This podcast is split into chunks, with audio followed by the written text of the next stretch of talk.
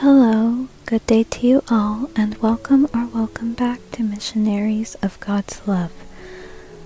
This is Lucy with Missionaries of God's Love in Tustin, California. Today we will meditate on receiving peace and serenity. And as always, please don't forget to like this video and leave a comment below to help support this channel. So let's go ahead and begin by finding a comfortable place with little to no distractions.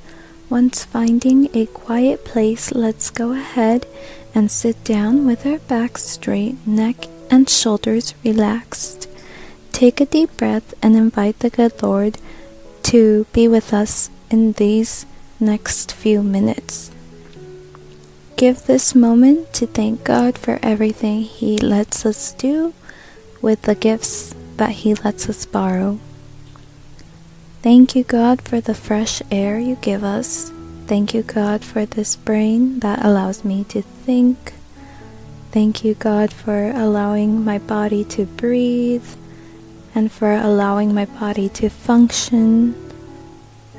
Thank you for all the things you give me, even if I don't always appreciate them all the time, I still want to thank you, God, for everything you have given me. Without you, I would not be able to do anything. Thank you, God, for those people who love me. And thank you, God, for those people who don't love me because they are a reminder that you are the one that never fails. Thank you, God, for those people who motivate me and strengthen me. Thank you, God, for those who criticize, judge, attack, or reject me because they make me more firm in decisions I have to take and bring me closer to you. Thank you, God, for your companionship and your love. Thank you, God, for all the beauty in this world, such as the water and the birds. And as we end this meditation, say, Speak, Lord, for your servant is listening.